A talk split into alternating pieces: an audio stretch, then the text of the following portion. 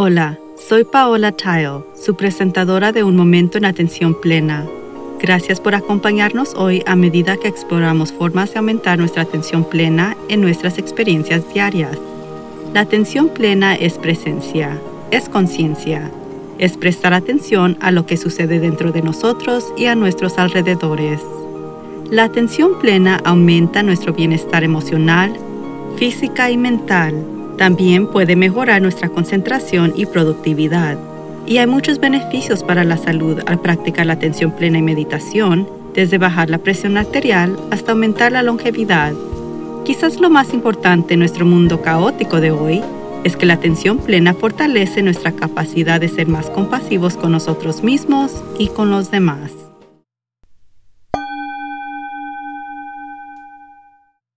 Por primera vez en mucho tiempo, últimamente me siento bastante animada. He ido a desayuno o almuerzo varias veces en las últimas semanas con amigos.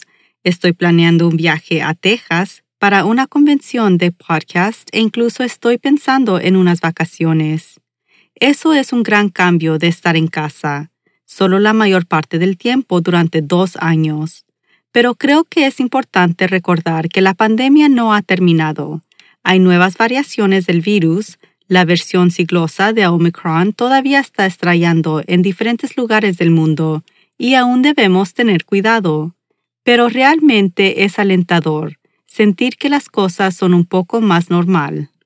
Alentar y animar significa ayudar o estimular el desarrollo de una actividad, estado o vista. El estímulo es el acto de dar a alguien apoyo, esperanza o confianza. Es fundamental para el desarrollo infantil, pero también es importante para la salud óptima de los adultos. El estímulo puede ayudar con la motivación, el autoestima, la confianza en uno mismo y la validación, y no es lo mismo que elogios. Siempre he experimentado un poco de incomodidad cuando me elogian. Me preocupo por un tiempo ya que me preguntaba si eso significaba que tenía baja autoestima o bajo valor propio y por lo tanto no merecía los elogios. Pero después de leer los cinco lenguajes del aprecio en el lugar de trabajo de Gary Chapman y Paul White, descubrí que las palabras de afirmación simplemente no son mi forma de sentirme apreciada. Los actos de servicio son, lo que definitivamente se siente cierto. Así que pensé que eso era lo que me pasaba pero recientemente me encontré con un artículo sobre el ánimo que realmente lo explicaba bien, más allá de sentirme apreciada y podría ser útil para cualquiera que supervise a los empleados o que tiene hijos o que realmente desea apoyar a otros en sus esfuerzos. El elogio se enfoca en lo que otra persona piensa y a menudo incluye un juicio. Cuando alguien dice buen trabajo, están expresando su juicio sobre usted. No digo que no sea algo amable de que alguien comparta un juicio positivo sobre usted, pero me pregunto si ese es el juicio subyacente al que he estado algo aversiva. El estímulo no juzga, pero señala hechos específicos sin evaluarlos. Frases como realmente trabajaste duro en eso o tienes mucha experiencia. No me afectan a mí de la misma manera que lo hace la alabanza.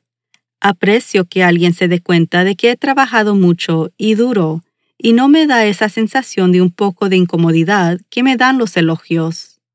Mientras leía, vi la correlación inmediata entre una mentalidad de crecimiento y una mentalidad fija. Con una mentalidad de crecimiento, el enfoque está en el esfuerzo más que en el resultado, mientras que con una mentalidad fija se trata del resultado y por supuesto se juzga el resultado. No digo que los elogios o el aprecio no sean importantes porque lo son. Solo me pregunto si debemos ser más conscientes de usar el ánimo más que el elogio. El ánimo se centra en el esfuerzo que construye el orgullo de una persona en su propio trabajo. Este tipo de estímulo nos enseña a evaluarnos por nuestros propios méritos. Cuando recibimos comentarios sobre lo que estamos haciendo, aprendemos a evaluarnos a nosotros mismos sin comparar nuestros esfuerzos y éxito con aquellos de otros. Por ejemplo, si escucha que su jefe le dice a un compañero de trabajo que hizo un trabajo fantástico en esa cuenta, usted podría deducir que usted no ha debido haber hecho un trabajo fantástico porque el jefe no le dijo nada a usted. Por otro lado, si el jefe le dice a su compañero de trabajo, realmente te esfuerzas para acelerar en esa cuenta, esto no tiene nada que ver con usted o sus cuentas, por lo que no hay desánimo. Puedo ver los beneficios que esto podría ser también para los niños, reduciendo la comparación que los niños pueden hacer cuando un niño recibe elogios versus cuando se alientan con respecto a sus esfuerzos. El estímulo y el aprecio genuinos brotan de nuestro propio sentido de gratitud. Nutrir nuestro propio sentido de gratitud genera el reconocimiento de que necesitamos a otras personas, que aumentar la calidad de nuestras vidas y que merecen reconocimiento por lo que aportan, grande o pequeño. Cuando somos generosos al ofrecer elogios y aprecio, atrae a otras personas a nosotros de una manera que también refuerza nuestro propio sentido de pertenencia, aceptación y autoestima. También tenemos que aprender a aceptar el aliento y el aprecio de los demás, así como darlo. Cuando negamos a otros el placer de alentarnos, les robamos la oportunidad de sentir el sentido de valor que experimentan al agregar algo positivo a nuestras vidas. Es por esa razón por la que me esforcé más en aceptar y apreciar genuinamente los elogios, incluso si prefiero el ánimo. Para que el estímulo tenga su mayor impacto, debe convertirse en una parte constante de cómo usted involucra a otras personas.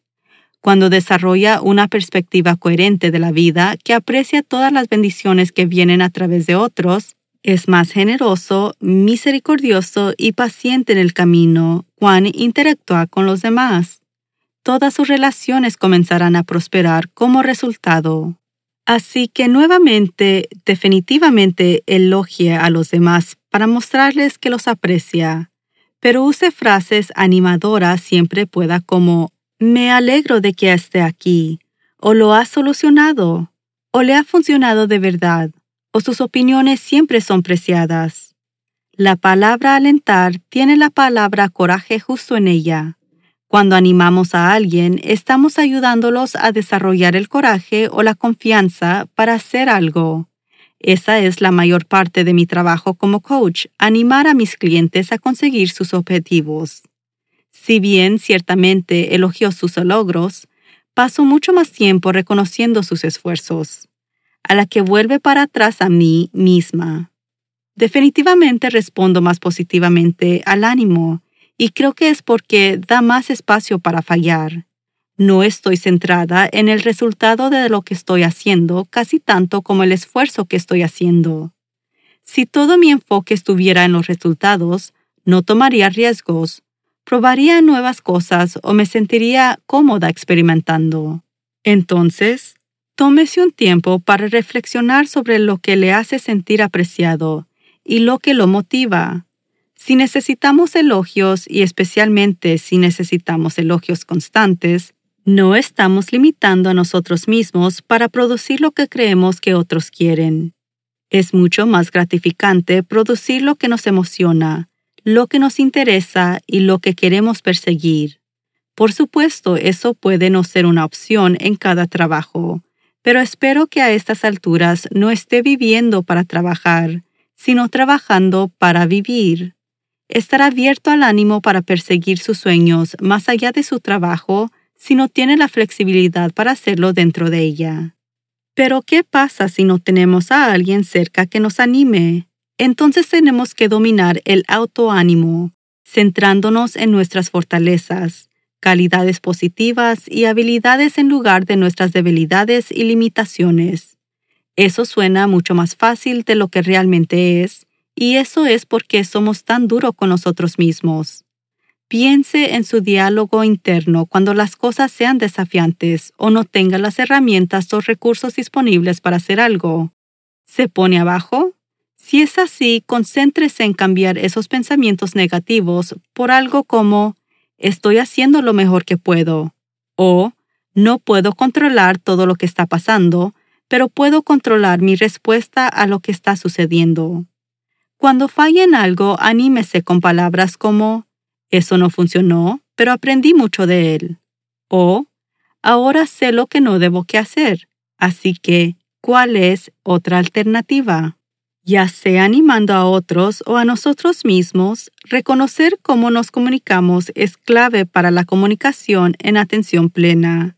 Si nuestra intención es reconocer a alguien por un logro, los elogios ciertamente pueden ser apropiados. Pero si queremos inspirar o motivar a otros aún más, el ánimo puede ser una opción más poderosa. Y al empoderar a otra persona a través del ánimo, los efectos serán mucho más duraderos. Así que lo animo a reflexionar atentamente sobre las palabras que usa, la intención detrás de las palabras y monitorear su propio diálogo interno para asegurarse de que sea alentador en lugar de desanimador. Durante esta época de transición masiva, a todos nos vendría bien un poco más de ánimo. Hasta la próxima vez. Lo animo que medite cada día y permanezca presente en la atención plena en todas sus actividades diarias. Simplemente lleve su conciencia total al momento presente para desarrollar sus habilidades de atención plena, prestando atención a cada detalle de lo que está haciendo, desde lavar los platos hasta las tareas laborales y hasta dar un paseo en pie. Su mente divagará y eso es normal. Cada vez que se da cuenta de que está vagando, eso es atención plena. Considere lo maravilloso que podría ser el mundo si todos estuviéramos presentes en la atención plena. Usted puede ayudar a que eso suceda. Todo comienza con un momento presente en la atención plena. Por favor, suscríbase a Un Momento en Atención Plena con Teresa McKee y favor de calificar este podcast para que otros puedan encontrarnos y síganos en las redes sociales en arroba a Mindful Moment Podcast. Visite nuestro sitio web amindfulmoment.com para acceder a todos los podcasts y entrevistas. Un momento en atención plena está escrita por Teresa McKee. La versión en inglés es presentada por Teresa McKee y la versión en español es traducida y presentada por Paola Tile. La música del comienzo es Retreat de Jason Farnham la música del final es Morning Stroll de Josh Kirsch Media Right Productions. Gracias por sintonizar. Este podcast es producido por Work to Live Productions.